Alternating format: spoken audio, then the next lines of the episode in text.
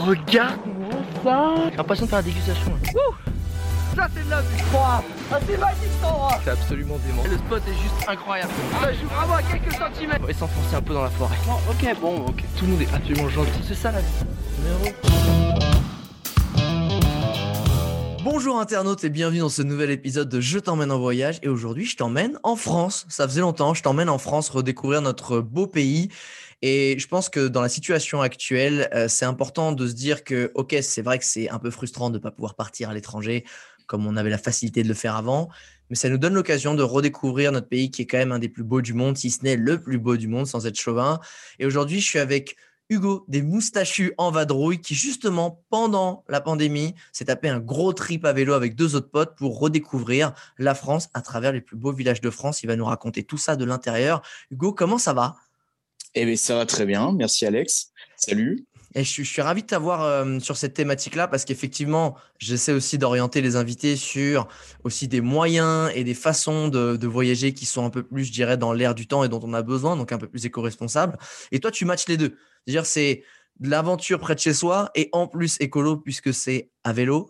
Et, euh, et en plus, alors pour ceux qui vont suivre ce podcast, ceux qui veulent après voir les images de tout ce qu'on va se raconter, il y a la chaîne YouTube Les Moustachus en Vadrouille qui est, disponible avec les vidéos qui vont se qui vont être postées dans les semaines à venir au compte goutte, c'est-à-dire toutes les deux semaines. Donc, euh, si tu as envie d'aller voir un peu ce qui se raconte, n'hésite pas. La enfin, le lien est dans la description du podcast. Mais pour commencer tout de suite cet épisode, c'est de se dire comment tu fais déjà pour choisir un itinéraire en France Parce que, OK, on est là à se dire, OK, bon, je peux pas partir à l'étranger, parce qu'à la base, je sais que c'était un peu un trip en Europe qui était organisé. Et puis, avec les événements, vous avez réorienté les choses de façon assez saine en France.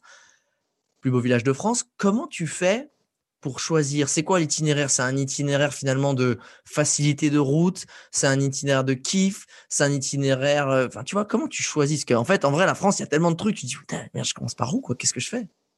Ben, c'est ça, exactement comme tu dis. En fait, ça c'est le projet s'est lancé en mars 2020. Euh, de base, moi, j'avais prévu de faire un voyage à vélo, mais en Europe. Mars 2020, pire moment pour organiser un voyage. Euh, arrivé Euh, je pense, Covid, toutes les frontières fermées, et je me dis, ben, c'est mort. Fais-toi, fais-toi une raison. Il y aura pas de voyage en Europe. J'avais rencontré en fait les, les deux autres parce qu'on est trois moustachus.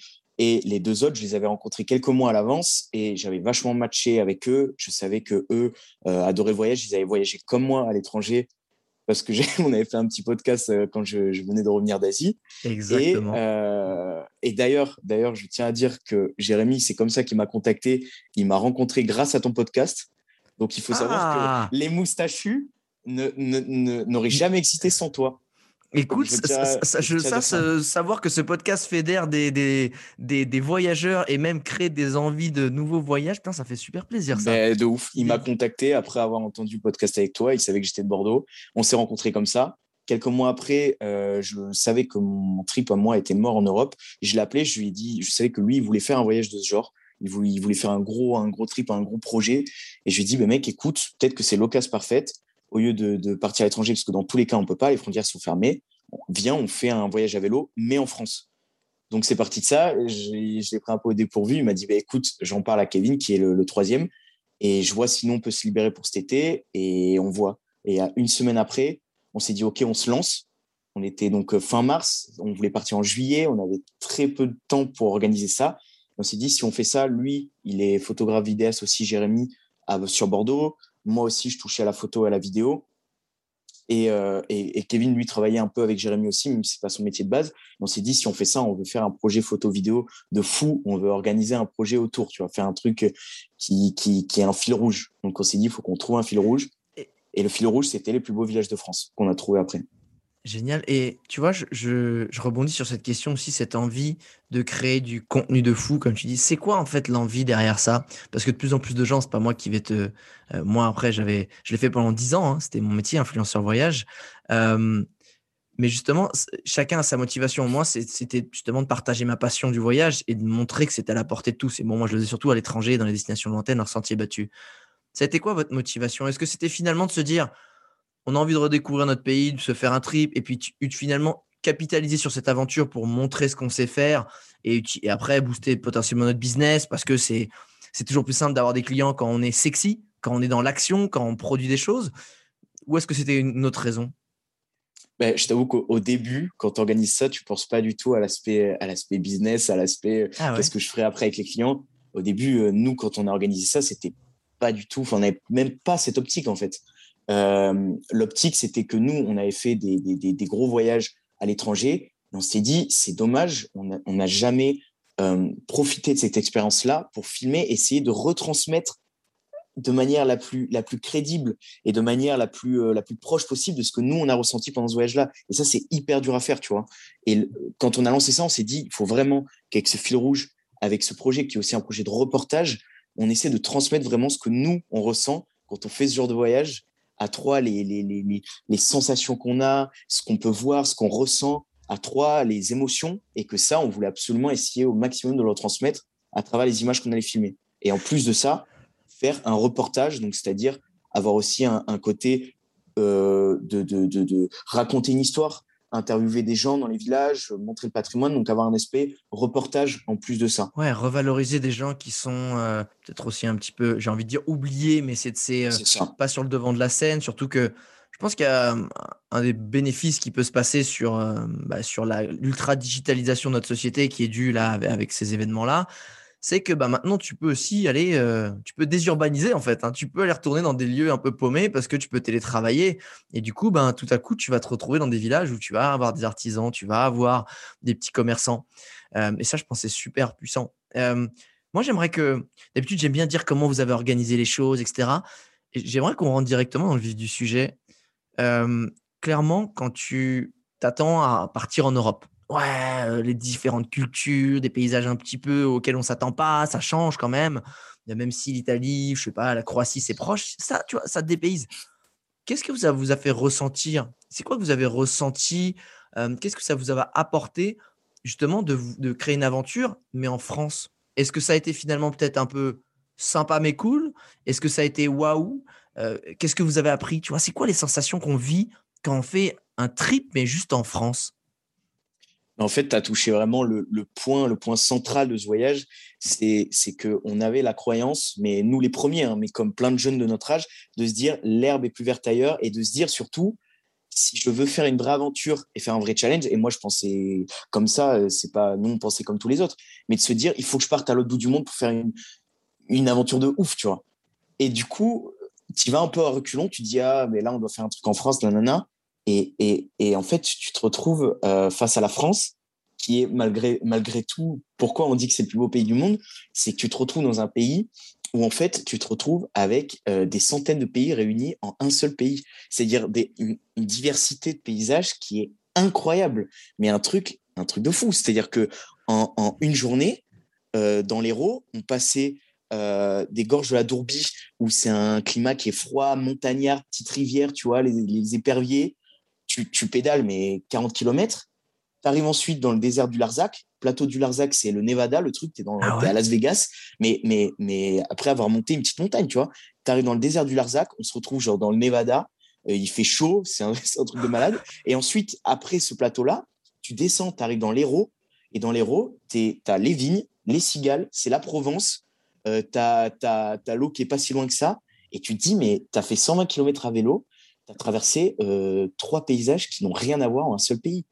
Et, c'est vrai que ça, c'est fou de se dire qu'il aura fallu attendre que toutes les frontières soient fermées, qu'on soit obligé de rester chez nous pour nous forcer à visiter notre pays qui, est magnifique et on se dit, euh, on, se dit pourquoi je l'ai pas fait avant. Et nous, on a été choqués. On a été choqués. On s'est dit, mais on était cons en fait. On était cons et, ça a été bien de vivre ça pour, pour nous faire prendre conscience que on aurait pu voyager euh, trois ans en France, on n'aurait pas tout vu, tu vois.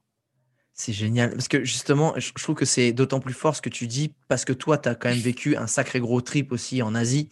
Euh, et donc, tu sais ce que c'est. C'est pas comme si tu dis, ah, bah, je voulais aller en Asie, mais au final, c'était très cool d'être en France. Non, c'est que tu as vu l'Asie, mais la France, elle t'a mis euh, des gifles sur 120 km qu'il faut quand même se taper. Donc, euh, franchement, respect déjà.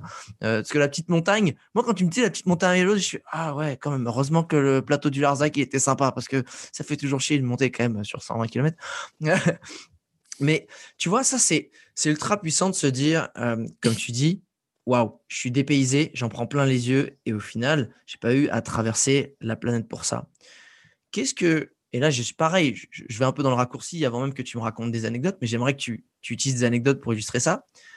qu'est-ce que humainement, euh, tu as vécu à travers cette aventure? Pourquoi je te dis ça? Parce que, encore une fois, ah, je vais en Asie, je vais en Amérique du Sud, wow, la différence des cultures, on m'a accueilli, tu sais, dans. Ils avaient, alors, la phrase cliché, ils avaient rien et ils m'ont tout donné, tu vois. Et puis, je me suis retrouvé dans, un, dans une petite famille au fin fond du Vietnam et c'était trop cool parce qu'en fait, ils m'ont. tu vois ce que je veux dire?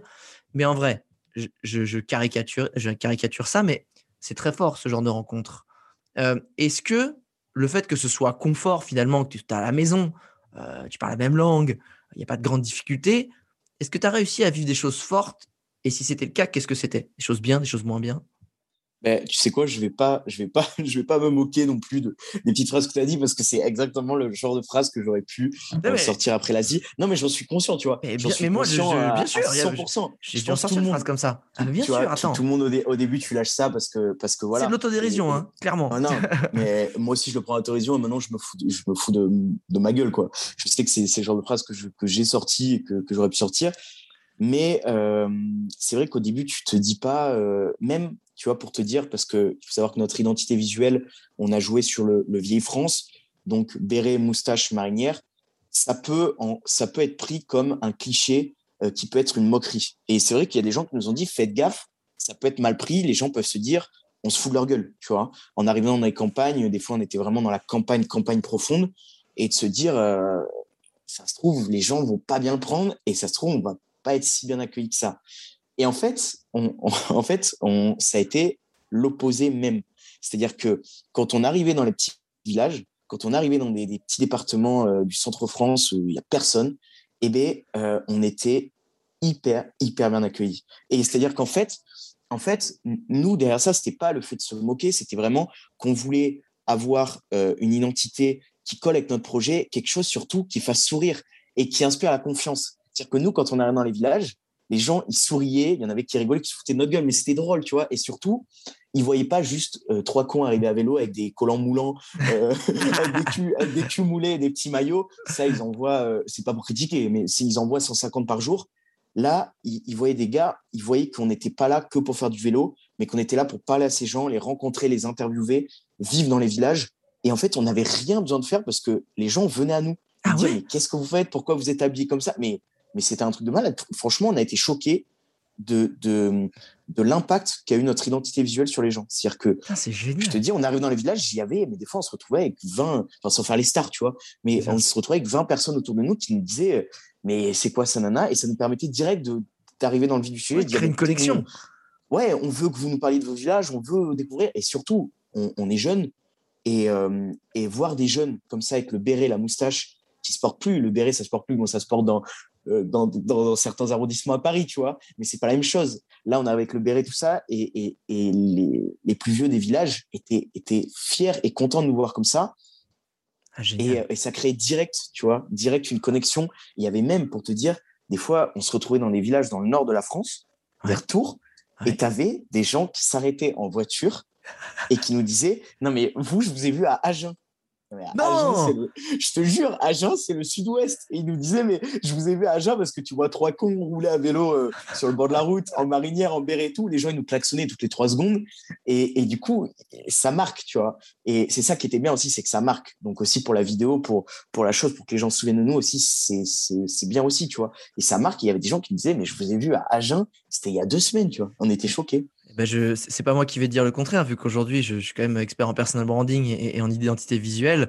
Euh, je, je, pense que tu vois, tu, tu, tu n'as fait que valider ce que j'arrête pas de dire, c'est comment tu te différencies, comment tu joues un positionnement et comment ce positionnement va pouvoir t'attirer euh, bah, les vibes dont, dont tu as envie, tu vois, les bonnes personnes. Et toi, ce que tu voulais, c'était comme tu dis, juste attirer la sympathie, briser la glace, créer un lien parce que souvent dans les villages, on va pas se le cacher, et surtout en France en ce moment, bah, c'est quand même une population qui est vieillissante. Euh, le BRS, c'est un espèce d'élément un peu univers, enfin, universel, non, qui est très franchouillard, justement, et qui permet de connecter.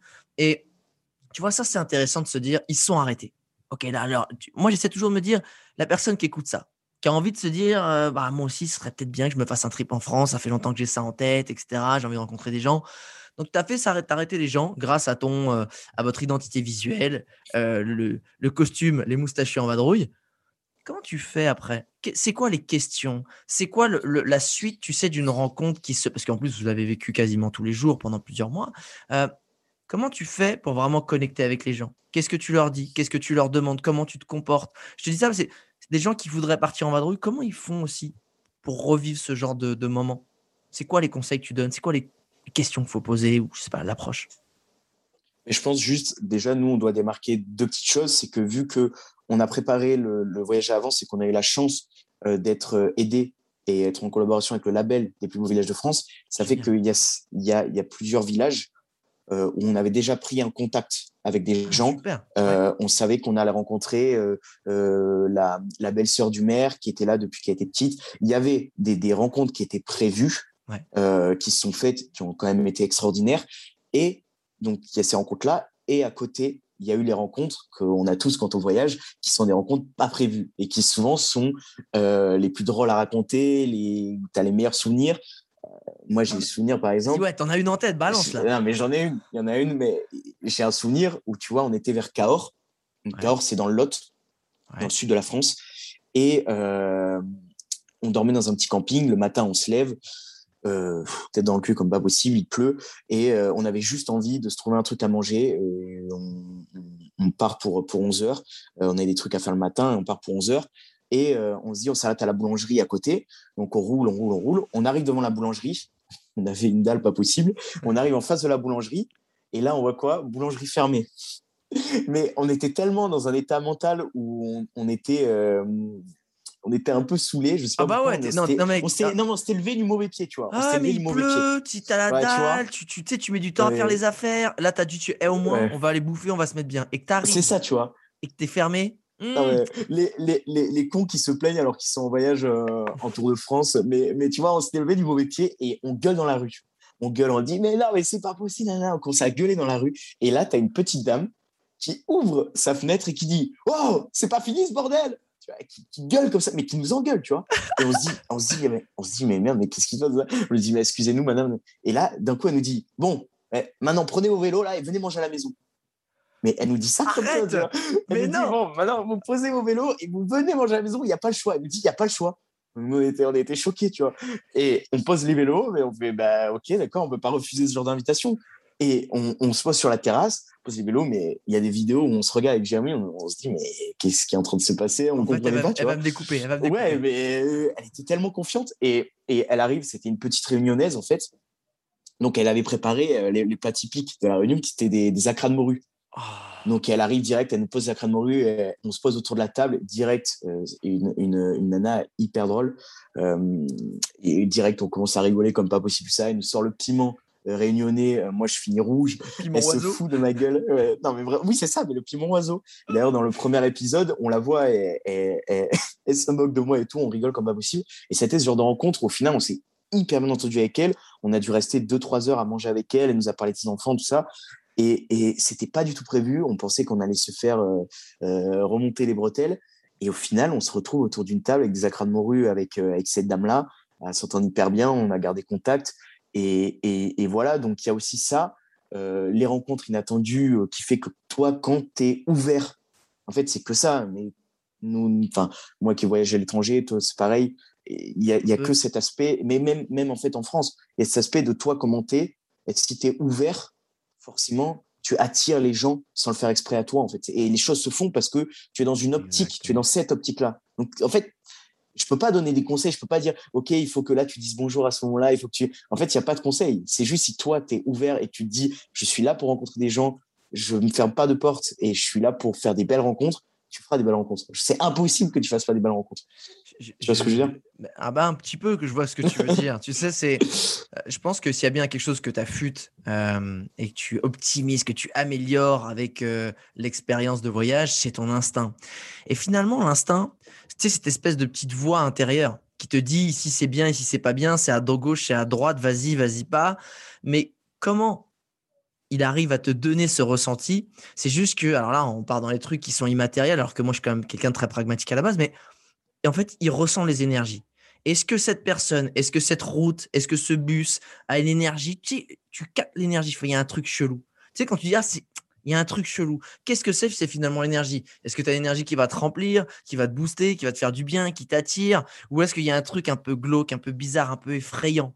Et ça, mec, euh, il n'y a pas un détecteur. Tu, vois, tu vas pas, tu vas envoyer de la poudre en l'air. Tu dis, ah, regarde, il y a un faisceau de super énergie trop bien ou un faisceau de. Tu sais, c'est où tu détectes les rayons. Non, c'est un truc impalpable, c'est un truc un peu immatériel. Et comme tu dis, c'est quelque chose que à la fois tu reçois pour prendre une décision, c'est-à-dire ton corps reçoit ces, ces énergies-là, genre ah, ok, est-ce que c'est cool, est-ce que c'est pas cool, mais c'est un truc que tu, toi tu fais pareil, tu envoies les énergies. Et comme tu dis, si toi tu es ouvert, si toi tu as envie de rencontrer, si toi tu es finalement bien intentionné, les gens vont le sentir, ils vont recevoir cette énergie positive et boum, et eux ils sont, sans s'en rendre compte, bah, eux, ils vont être attirés par toi. Quand je dis être attirés par toi, c'est même si tu es très très beau, Hugo. Je parle vraiment, je parle vraiment euh, de ce côté vraiment de connexion humaine.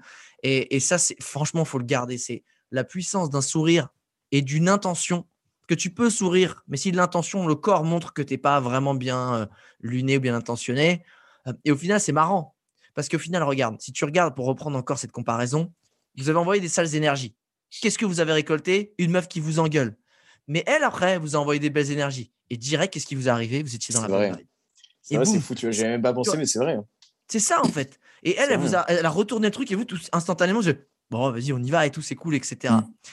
Qu'est-ce que, est-ce que, qu'est-ce que justement ce genre de rencontre, qui encore une fois est en France, qui encore une fois c'est dans ta langue, dans un peu ton état d'esprit, mais quand tu ressors de ce genre de rencontre, Qu'est-ce que ça t'a apporté? Qu'est-ce que ça t'a appris sur toi, sur comment tu vois le monde? Pourquoi je te dis ça? Parce que tu as déjà eu ce genre de rencontre, mais à l'étranger. Tu vois ce que je veux dire? Qu'est-ce que ce genre de rencontre en France t'a apporté de différent par rapport à des rencontres que tu as pu avoir à l'étranger? S'il y en a Mais tu, tu, tu, vois, je dois dire aussi qu'on a eu, on a eu d'autres rencontres qui nous ont beaucoup, beaucoup marqué. Comme, comme je, je t'avais dit, en fait, c'est que dans chaque région, on a traversé six régions. Dans chaque région, on traversait des villages. Et dans chacune de ces régions, on décidait de choisir un village qu'on décidait donc d'approfondir, et c'est-à-dire donc d'y réaliser une interview d'un artisan de ce village-là, euh, qui était originaire de ce village-là ou pas, mais qui, participait à l'essor du village, et comme tu disais, qui, faisait souvent des métiers soit oubliés, soit qui ne sont plus du tout mis en avant, surtout en plus dans le centre France, euh, dans la compagnie profonde, c'est voilà, et en fait, des fois, on a eu euh, cet aspect de se retrouver face à ces gens-là qui prenaient le temps de nous accueillir, qui étaient contents, parce que comme je disais, il y a aussi l'aspect d'être ouvert, mais il y a aussi l'aspect que dans ces villages-là, tout ce qu'ils veulent, les gens aussi, c'est qu'on les écoute. Et en fait, quand toi, tu arrives, qui voient des jeunes, euh, d'après notre tenue, comme on était, ils voyaient qu'on était intéressés, et qu'en fait, juste, on se tait, t'écoutes ce qu'ils ont à te raconter, l'histoire de leur village, l'histoire de leur famille, euh, leurs traditions, qu'ils connaissent sur le bout des doigts. Les, les, mecs qui connaissent ça sur le bout des doigts. Et, juste écouter leur histoire, c'est ça leur fait plaisir et c'est tout ce qu'ils demandent. Et, déjà, tu crées une espèce de relation avec ces personnes-là. Et pour reparler des artisans, on avait un espèce de, de respect énorme qui s'installait, de se dire, on était presque, presque gêné de se retrouver face à ces gens-là qui disaient oui bah alors moi pour vous parler de ma journée en fait je me lève à 5 heures le matin euh, je vais ramasser les pêches ensuite euh, j'accueille les gens euh, je prends le tracteur je reviens à 20 heures le soir le mec te racontait sa journée tu te dis j'ai jamais fait une journée comme ça de toute ma vie tu vois. Et j'en fais une j'en fais pas une deuxième le mec il fait ça tous les jours et ensuite il te rajoute que je fais ça mais en fait je travaille à perte cette année.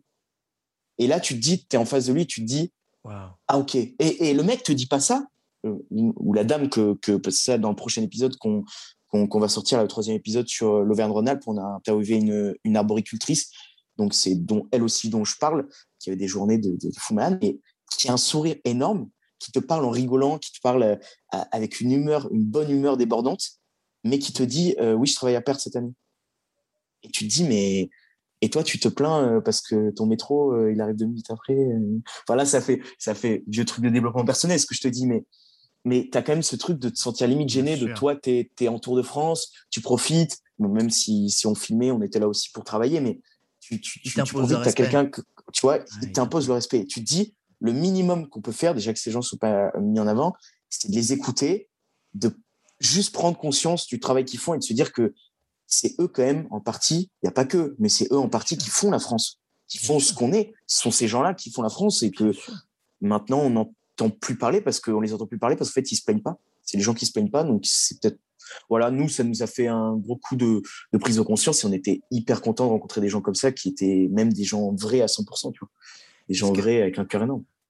Je, je, vois totalement et je trouve ça super inspirant aussi de, se, de remettre au centre. Alors, euh, ça fait un peu Jean-Pierre Pernaud, mais tu sais que tu sais Jean-Pierre Pernaud avec le petit artisan qui met en avant euh, au journal de 13h, sauf que le journal de 13h, il n'y a que des vieux qui regardent, donc c'est que des gens, euh, c'est les poteaux entre eux en fait. C'est mmh. Janine qui va regarder Norbert, tu vois, qui est le petit artisan. Et, et en fait, ce qui est cool, c'est de se dire qu'il y a des jeunes qui vont créer du contenu sur des plateformes de jeunes, mais qui vont mettre en avant, alors je vais caricaturer, mais des vieux. Et, et du coup, ces gens, en fait, parce que des fois, moi j'en ai vu, hein, des gens, ils ont, ils, ont, ils ont 65, ils ont 67, ils sont, ils sont robustes comme des clous de cercueil, mon pote, ils font des journées, toi, à 25 ans, comme tu dis, tu chiales ta race, et franchement, je suis cassé, je vais regarder le dernier épisode de Cassa des Papels parce que je suis passé 19h45, c'est bon de finir à des heures pas possible. Et, et en fait, je pense que c'est ça qui est le plus puissant, tu vois. C'est, enfin, moi, ce que quand tu me racontes ça, c'est pas de me dire, ils ont fait des journées de malade Ouais, on sait qu'ils font des gens de malades.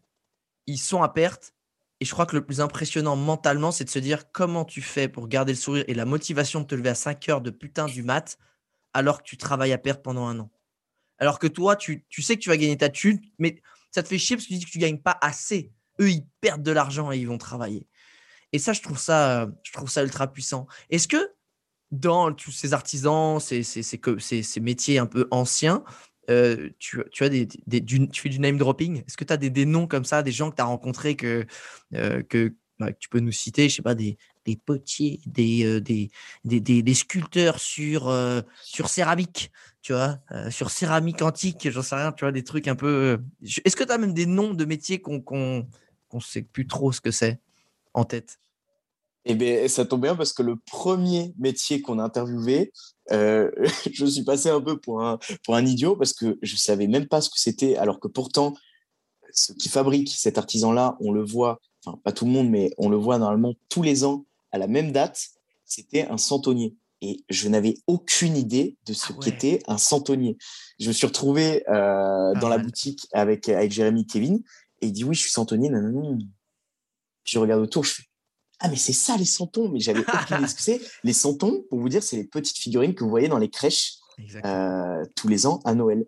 Et donc à Saint-Guilhem-le-Désert, euh, en Occitanie, dans le premier village où on a fait une interview, on a rencontré Florent, qui était un euh, santonnier et qui était une très très belle interview aussi. C'était pas une interview qui était prévue de base.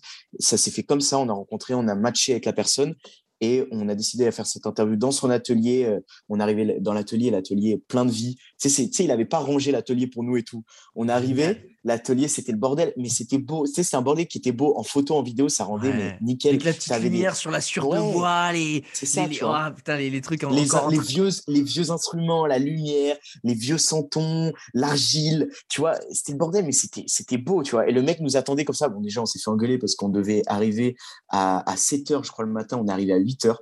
On s'est pas levé du lit. Enfin, je me suis pas levé du lit et on s'est fait engueuler comme pas possible. Enfin, en, rigolant, tu vois, il nous a dit, je vous attendais, non, Et après, on a fait l'interview avec lui et, et, et, et même c'était quelqu'un qui était passionnant, qui était ultra passionnant, mais c'était quelqu'un qui de base euh, avait un métier qui n'avait rien à voir, ah qui était euh, euh, commerçant en fait avec une autre personne qui a monté ça avec lui qui s'appelait Jacques à Saint-Guilhem-le-Désert et qui était commerçant, je sais plus, mais rien à voir. Et en fait, le soir, et ils avaient la passion de fabriquer des petits santons. Les santons de Saint-Guilhem, en plus, c'est des santons sans socle qui sont faits entièrement en argile, entièrement à la main. Chaque santon est fait à la main, peint à la main, tout est fait à la main, entièrement à la main. Ils sont que deux à les faire. Donc c'est vraiment des pièces, euh, c'est des œuvres d'art, les trucs. Euh, et, et, le mec, juste par passion, s'est retrouvé à faire ça, à, laisser tomber son job et, à faire ça euh, au début sans gagner d'argent. Et au final, ça a marché.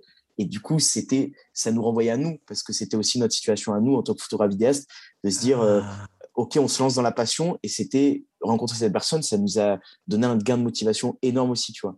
Le mec te, te lâchait des phrases, c'était euh, le mec c'était Tony Tony Robbins, tu vois. Tony Robbins, mais de Saint-Guilhem le désert, il te disait des phrases, euh, oui, on travaillait à perte, mais le, ah, avec l'accent, on comprenait à moitié ce qu'il disait, mais c'était c'était vraiment l'accent de Saint-Guilhem le désert, mais c'était beau, tu vois. Mais le mec te disait, oui, on, on, travaillait, on savait pas si ça allait mener, mais on n'a pas lâché, on a réussi. Il, me clashait des, des, fois des phrases, des, phrases ultra motivantes, et le mec avait réussi, il a montré qu'il avait réussi. Il faisait un magnifique métier. Et je sais pas, c'était beau, c'était beau de voir ça, tu vois. Bien sûr. C'était beau. Je pense que hum, ces gens-là, ils sont super inspirants parce que effectivement aujourd'hui, euh, tu sais, tu as, des modèles. As, surtout si on prend l'exemple un peu d'être filmmaker, d'être photographe, euh, tu as des modèles à suivre parce que tu vois en ligne, sur Internet, sur les réseaux, des gens qui réussissent et qui, bah, dont tu peux t'inspirer. Tu peux comprendre leur, mindset, tu peux comprendre ce qu'ils font, tu vois comment ils travaillent, etc. Mec, quand tu es à Saint-Guimet dans le désert, tu es dans le désert dans ta tête. C'est-à-dire que là, tu dis, j'ai envie de faire un truc, mais je sais pas si ça va marcher. J'ai aucun exemple de mec qui a réussi. Euh, je suis tout seul dans mon délire. Euh, je suis pas connecté à d'autres personnes qui créent des santons, qui sont peut-être artisans ou c'est compliqué. Là, il faut une motivation de malade mental. Et quand aujourd'hui, dans une société où on veut tout, tout de suite, et en fait, je, dirais qu'on est dans une société triste parce que, en fait, on veut prendre un risque en étant sûr qu'on va y arriver. Tu vois, c'est ce côté genre, bon, je me lance, je me lance, je prends un bête de risque, hein, mais je veux quand même être sûr que je vais y arriver. Je fais non, en fait. Si, si, si, en fait, si tout le monde réalisait des grandes choses, ben, ce serait beaucoup plus simple. Ce serait, enfin, tu vois, genre, forcément, ça demande une prise de risque. Forcément, tu vas te planter. Enfin, sinon, tout le monde aura le métier de ses rêves, tout le monde serait épanoui, tout le monde serait millionnaire. Et, et forcément, si tu veux faire quelque chose que personne n'a, il faut être prêt à prendre des risques que personne n'est prêt à prendre. Tu vois, c'est ça le truc. Et en fait, quand tu vois, et, nous, encore une fois, tu as des filets de sécurité de fou. Parce que, et quand je dis filet de sécurité, c'est de l'information dont tu as accès. Et le mec, je peux te dire, pour monter son business plan de centre de boutique de Santon, à mon avis, il a dû y aller au doigt mouillé, tu vois. Puis euh, il, devait, y avoir de l'argile au bout, donc il ne devait pas sentir grand chose. Tu vois, donc, euh, non, mais c'est un peu ouf, en fait, ce que tu dis par rapport à ça. C'est de, euh, c'est de, en fait, c'est de se, rappeler qu'on est toujours tourné, vers, vers ce que font les autres, vers la modernité, etc. Et je pense que ce retour aux sources culturelles, mentales, d'exemplarité aussi, parce que tu disais, ouais, je vous attends à 7 h du mat. Et à la campagne, ça se lève tôt, les gars. Mmh. Pas le temps. Hein. Alors, ok, ça boit peut-être un canon à 9h30, mais franchement, les mecs qui sont debout depuis 5 h eux, c'est midi déjà. Toi, le canon que tu mmh. prends à 11h, tu sais, 11h30, 11h45, je sais pas quoi, pour aller avant l'apéro, pour. les eh, mec, eux, c'est la même chose, qui sont levés à 5 h Et en vrai, je rigole, mais c'est vraiment ça, en fait. C'est la dévotion et l'exemplarité au travail, ce qu'on appelle chez les Américains de work ethic. Je pense que les, gens de la campagne, les artisans, mec, t'as pas le temps. T'as pas de week-end, pas tout ça. Euh, quand justement, as, vous avez choisi euh, vos villages, qu'est-ce que qu'est-ce qui ressort en fait? À quoi ce, Tu sais, c'est ce côté. Le, moi, j'ai un peu l'image des vieux villages de France que j'en ai déjà visité, mais ce côté un petit peu, tu vois, tu, tu, finalement, tu regardes des vieilles pierres, tu te balades au milieu des vieilles pierres. Comment tu fais pour rendre une visite d'un un des plus beaux villages de France humain, euh, tu sais, vivant et, et, je pense que les gens, ils se baladent, ils sont leur téléphone, ils font leurs trois photos, ils se barrent. Comment tu fais pour pour voir ce qui se passe, comment on le vise de l'intérieur et vise des, moments euh, non pas uniquement culturels, mais humains? C'est quoi les conseils que tu filerais aux gens? Mais en fait, on en revient toujours au même. On en revient toujours au même. Euh, comment tu rends un, village vivant? Mais avec les gens qui, habitent dans ce village. En fait, c'est tout simple. Nous, quand on a, on a essayé de sélectionner les villages, on a, on, a, on a pris la décision de sélectionner des villages qui n'étaient pas les villages les plus connus du, label Les plus beaux villages de France. Je te dis des villages que ah. tout le monde connaît un peu, euh, Rocamadour, Estin, c'est des villages qui, tous les ans, attirent mais des, foules et des foules. Et nous, on s'est dit, on veut pas aller voir ces villages. On, on, veut pas. On prend la décision. Après, c'est des villages qui sont très beaux à voir aussi, mais on fait exprès d'aller voir des villages qui sont beaucoup moins vus, beaucoup moins visités. Où il y a encore une vie finalement paysanne ou de campagne, c'est ça? du coup, on a, on, a, on a démarqué deux types de villages dans, les villages qu'on a, qu'on, a visités. On avait des villages qu'on pouvait appeler des villages fantômes, où en fait, ça devient presque des bastions étrangers. C'est-à-dire que c'est des villages qui ne sont peuplés que de résidences secondaires ah. françaises ou étrangères. C'est-à-dire des Allemands, des Belges, pas de Français, ou des gens qui viennent travailler à la saison, donc des saisonniers. Et euh, à l'année, tu as 13 euh, habitants à l'année dans certains villages. Et c'est nous ce qu'on appelait des villages fantômes. Et là, c'était des villages, euh, je ne vais pas citer de nom, mais c'était des villages où, où, on le voit dans nos épisodes, on visite, on est là, il y a des belles images. Tu vois. Les images sont belles, parce que les villages sont magnifiques. Mais pas la vie, il manque, il manque un truc. Tu vois, on visite, c'est beau, il y a un beau rayon de soleil, il y a des beaux oiseaux, on fait des beaux plans avec la caméra, mais c'est tout. Tu vois, le village est magnifique, mais c'est tout. Et après, tu as euh, je prends l'exemple du village de Puy-Celle-ci qu'on a vu en Occitanie, où là, on a rencontré Louis Torrijos, qui est euh, un vieux monsieur qui, qui, qui était là euh, depuis qu'il qui était né. Sa famille était là depuis, depuis après la guerre civile espagnole. Et, et, et, il connaissait je te dis, c'était une encyclopédie. Il connaissait toute l'histoire de son village depuis le 9e siècle. Le T'imagines, le 9e siècle, mec. Question pour champion, dire... le mec.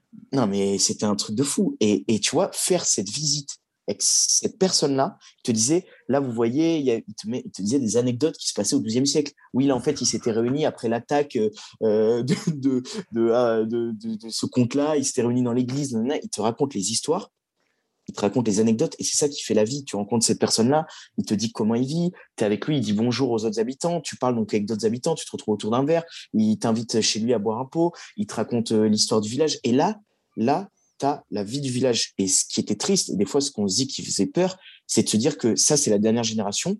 Les jeunes sont partis parce qu'il n'y a plus de travail. Bien sûr. C'est normal, on peut pas leur en vouloir, c'est normal, il n'y a pas de travail. Et en plus, le loyer augmente parce que avec les, résidences secondaires, le label des plus beaux villages, tout ça, le loyer, les loyers augmentent, les, le prix des habitations augmente, les, jeunes s'en vont. Ces gens-là, quand ils seront plus là, eh ben, il y aura qui pour, euh, pour faire vivre ces villages? Et, et donc, ce qui fait vivre ces villages, ce qui les rend encore vivants, sont les gens qui habitent dans ces villages-là. Et c'est ça le plus important. Ok, les villages étaient magnifiques, mais ce qui faisait toute la beauté du village, c'était les gens qu'on rencontrait dans les villages et qui nous parlaient du village nous, quand euh, tu habites à Bordeaux, tu habites à Paris, tu habites où tu veux. Euh, moi, je, là, je suis à Paris, mais je peux pas te, je te, je te dis rien sur l'histoire de, de, Paris. Je suis de Bordeaux de base, mais pareil, eux, ils connaissent tout sur l'histoire de leur village, ce qui s'est passé. Ils connaissent leur tradition, leur terroir. Ils, parlent le Languedoc, ils parlent la, langue occitane. Ah ouais. Ça, c'est beau, tu vois. C'est des mecs qui sont ancrés. Ils sont ancrés dans leur, dans leur terroir, dans leur région, dans leur village. Et c'est beau de voir ça, tu vois. C'est beau de voir ça et de, de parler avec des gens comme ça. C'est ça, ça, qui faisait la vie des villages. Mais tu vois, je, je, trouve que ça donne un, tu vois, quand on se dit, euh, pour revenir sur la, grande thématique, pourquoi partir très très loin?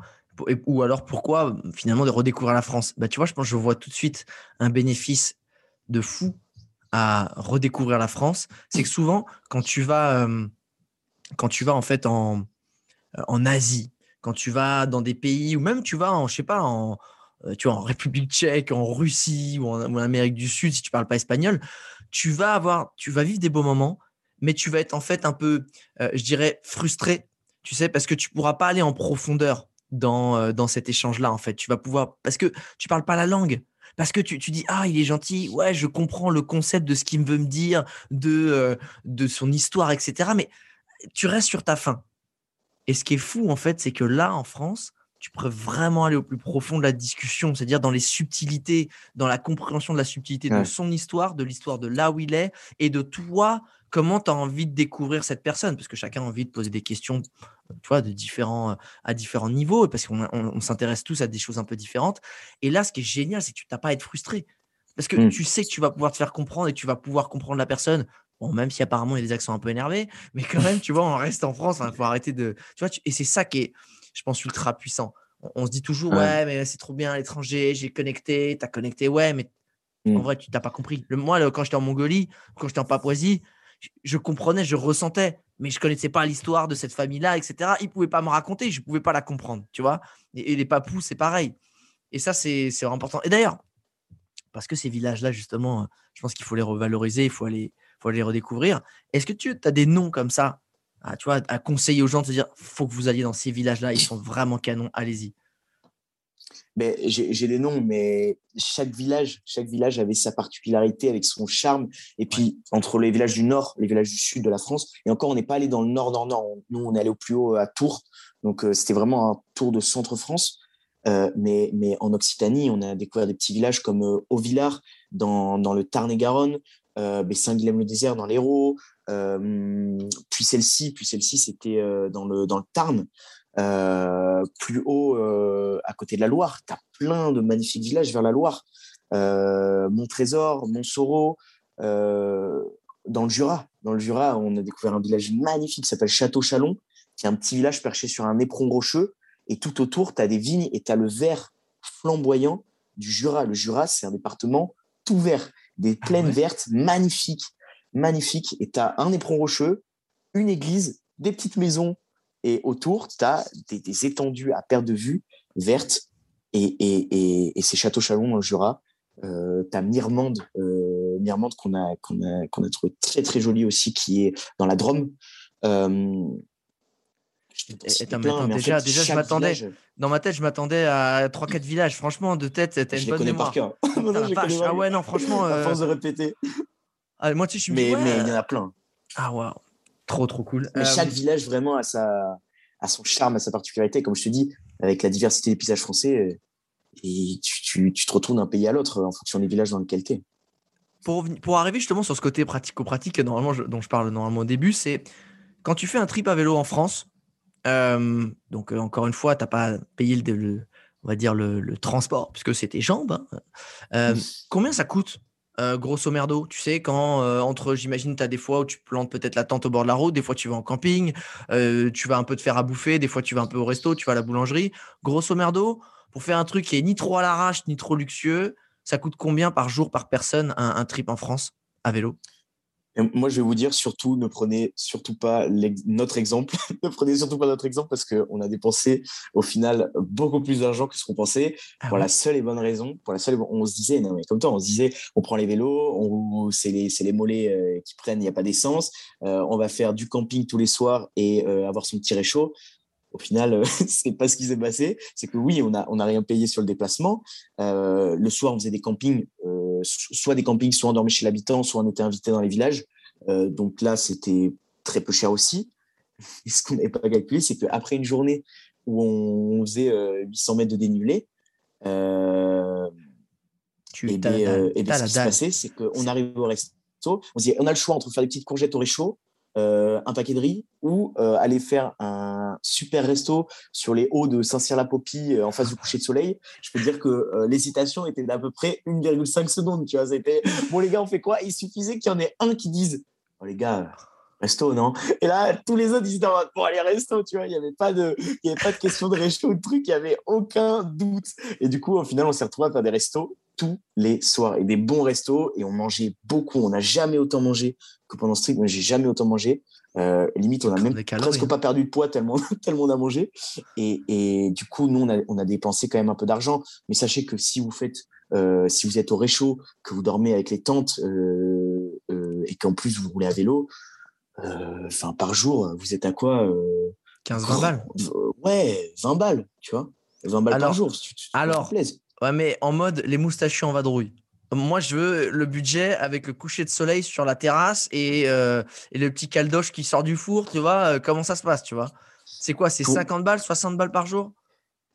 Ben, en fait, c'est difficile parce que je connais les, nos budgets à trois, euh, mais tout compris, avec la prépa, l'achat des vélos, nanana, donc c'est difficile à dire, mais je, ouais, je pense que en fonction des restos qu'on faisait, ça dépendait. des fois, on pouvait monter euh, peut-être euh, ouais, des fois à 50 euros par jour. Mais sinon, il y avait plein de jours où on était à 20 euros. Il y a plein de jours où on était à 20 euros, mais, mais il, y avait, il y avait quelques faut pas te sentir mal d'avoir fait vivre des restaurants de campagne. Ok. On bien fait, mais il y avait quelques jours, oui, on montait, euh, on montait un peu en fonction des, des, restos qu'on se faisait. Ouais.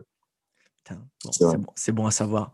Euh, J'aime bien finir ce podcast par, euh, par des questions traditionnelles. Euh, si je te donne les clés de la DeLorean pour revivre un moment, un moment de, de ce trip-là, ce serait lequel? Tu sais quoi? Je vais te dire c'est difficile. C'est très, ça, c'est la question la plus difficile. Je me rappelle ah, de, cette question, c'est la plus difficile. bien sûr. Mais si, si, si je dois choisir vraiment un moment qui nous a marqué, et je pense, je parle pour nous trois, euh, ça a été euh, l'avant-dernière journée au final de, ce Tour de France. On est à Opter-sur-Drône, en Charente, donc en Nouvelle-Aquitaine, et euh, c'est notre dernière interview. C'est notre dernière interview du, du Tour de France au début, on n'avait rien, on n'avait trouvé personne à interviewer, et au final, on a réussi à organiser ça avec le boucher du village. Euh, on s'était dit, on l'avait vu l'après-midi d'avant, on s'était dit, euh, demain matin, est-ce que vous pensez avoir le temps pour nous interviewer? Le mec était plein de boulot parce que c'était l'été, il nous dit, écoutez, je vais trouver du monde pour vous, mais il va falloir venir très très tôt. Euh, lui, il se lève à 3h, 4h du matin, tu vois. Il dit, soyez là vers 4h30 et on pourra faire un truc on se lève le matin, il y a des vidéos de nous, on est avec les céréales comme des zombies. Moi, je tire une tête, je me dis, mais qu'est-ce qu'on fait? On se, lève, à 4 heures, on a une tête comme pas possible, on se dit, jamais on va pouvoir filmer, jamais on va pouvoir être sérieux à, poser des questions. On, sort, on était invité chez le potier du village, donc on sort sans faire trop de bruit, pour pas réveiller tout le monde dans la maison. On sort, on marche un peu dans le village de nuit, nuit euh, pleine. On arrive, on voit les lumières allumées de la boucherie. On rentre dans la boucherie, personne On se dit, oh non, c'est pas possible. On avance un peu dans la boucherie. Personne. On rentre derrière, dans la chambre froide. Et là, qu'est-ce qu'on voit? On a, Déjà, on avait la tête un peu dans le cul. On se retrouve face à quoi? Un grand gaillard qui boitait une, une espèce de, de tu sais, le tablier blanc plein de sang et un crochet, un crochet de 10 kilos à la main, comme ça, qui nous regarde dans le noir avec des pièces de bœuf tout autour et qui nous regarde en. Je te jure qu'on a failli faire une crise cardiaque. On s'est dit, mais, et c'est pas un mensonge là, vous croyez que j'invente l'histoire, mais c'est, une vraie histoire. Je mens pas. On s'est retrouvé dans la chambre froide face à ce mec-là et on s'est dit, mais on, va se faire, on va se faire couper en deux, tu vois. On va se retrouver sur les crochets nous aussi. Et on s'est dit, mais dans quoi on s'est embarqué? Et au final, le mec qui nous lâche un sourire pas possible, il était mille fois plus réveillé que nous, il nous lâche un sourire comme là aussi. Les gars, vous êtes là, il nous dit, venez, on va prendre un café, on va parler direct en 10 minutes, on match comme pas possible avec le mec. On commence direct à, se raconter des blagues, à, rigoler. On rigolait tellement que je pense qu'on a réveillé tous les voisins à côté de la, boucherie. Et il était peut-être 5 heures du mat, mais au final, on est resté jusqu'à 13 heures. C'est qu'on est resté jusqu'à 13 heures à parler avec lui, à faire l'interview.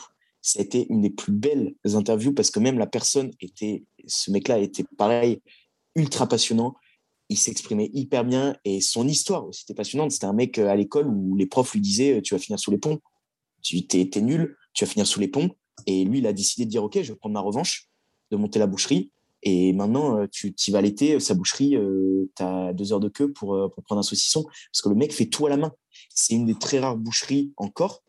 en as, mais c'est rare maintenant. C'est lui qui va sélectionner ses bêtes chez les producteurs. Et les producteurs sont que des producteurs de Charente. le mec va sélectionner ses bêtes avec des producteurs avec qui il travaille, qui, qui sont en Charente. C'est lui qui choisit ses bêtes. Il se fait un serrage de main avec le producteur c'est que du direct. Et il sélectionne ses bêtes, c'est lui qui fait tout à la main, il fait son boudin à la main, et ça, faut le faire parce que ça se fait plus depuis 50 ans euh, pour, pour faire le boudin à la main.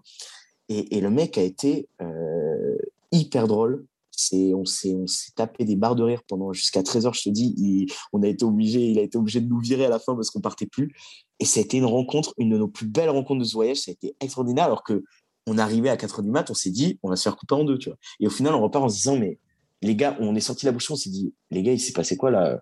On est d'accord que la rencontre, elle était folle, tu vois. C'était un truc de malade. Et on est, le lendemain, en rentrant à Bordeaux, on s'est dit, mais magnifique de finir sur ça, tu vois. Ça résumait parfaitement bien ce, voyage.